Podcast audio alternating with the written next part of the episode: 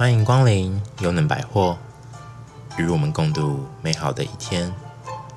我们将以灿烂的笑声及最优质的内容，为您创造最佳的收听环境。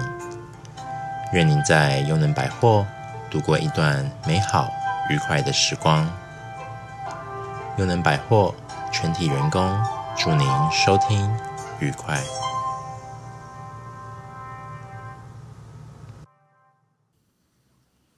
大家好，我是克莱尔，今天要跟大家分享一个文章，是来自于《在落地之处开花》这本书里。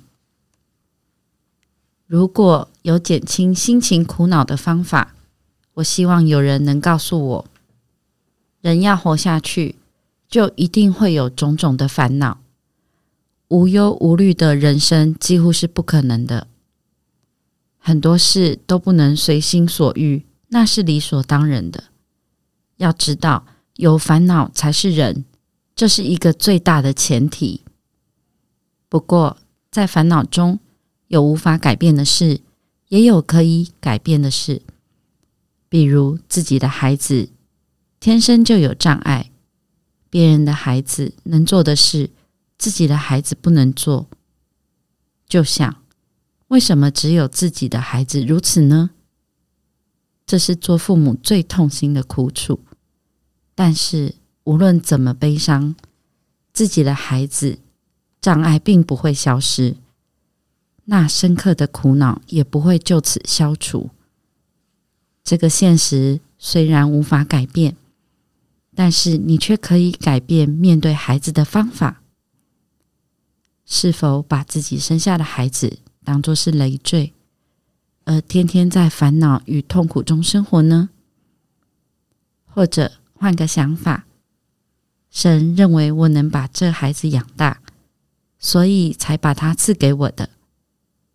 不同的想法可以使人生产生很大的变化。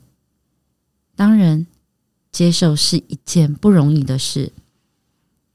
当你还不能接受事实之前，你会遇到很大的心灵纠葛，可是始终为无法解决的事烦恼着也是无用。为了前进一步，你需要牢牢的接受眼前的现实，勇敢的思考接下来应该怎么办，接受苦恼向前走去，在那里才会发现作为一个人应该如何生存下去的方法。对现在所拥有的众多苦恼，你不妨做一次整理，看看。无法改变的现实，终究是无可奈何的。勉强想去改变的话，一定会使人心神憔悴。如果这样，不妨就试着改变应对苦恼的方法吧。虽然这样也不一定能让苦恼消失，不过至少。一定会再萌生活下去的勇气。这篇文章的作者渡边修女生于一九二七年，父亲渡边定太郎为具有西欧自由主义思想的军人，曾经历欧洲各国驻外使官，并于一九三零年被任命为台湾军司令。当时渡边修女才三岁，随父亲与家族在台湾住过一年。一九三六年昭和十一年，日本发生二二六事件，激进派的年轻军官袭击政府中枢，杀害高官显要。当时任陆军教育总监的渡边定太郎也遭受杀害。渡边修女当时才九岁，她被父亲藏在寝室的角落里，眼睁睁看着父亲在自己面前被杀身亡。渡边修女在三十岁时，终于决心进入修道院，在美国取得学位后归国，随即被派到日本冈山的圣母清新女子大学任教。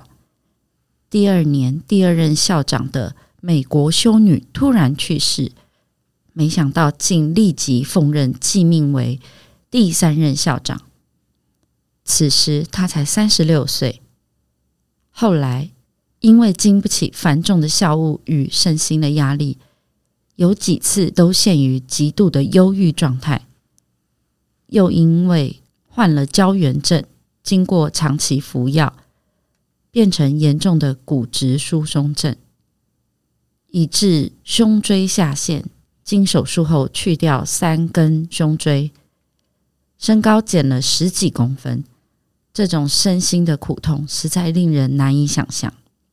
渡边修女经历了许多波涛起伏的人生困境，可是，在与自己的挣扎搏斗中，每次都有如神助的邂逅到一些神奇的事物，比如他从这种痛苦的人生裂缝中。寻觅到一帆风顺的人所无法领悟到的生命真机，胜于周围的人送给他的一首诗或一个警语，往往都使他自己在迷惘中突然清醒过来。人在极端困苦中才能领悟到什么是真理。老庄如此，佛陀如此，基督也如此。渡边修女在波涛万丈的生涯中体验到生命的真谛，化为珠语的言语，亲切地表现在本书的字里行间。我非常的荣幸可以在今天为大家读这个文章。最后，我想跟各位分享，在苦恼的精疲力尽之前，先用别的观点想想吧，改变一下想法。即使无法让苦恼消失，也能让你萌生勇气哦。我们下次见喽，拜拜。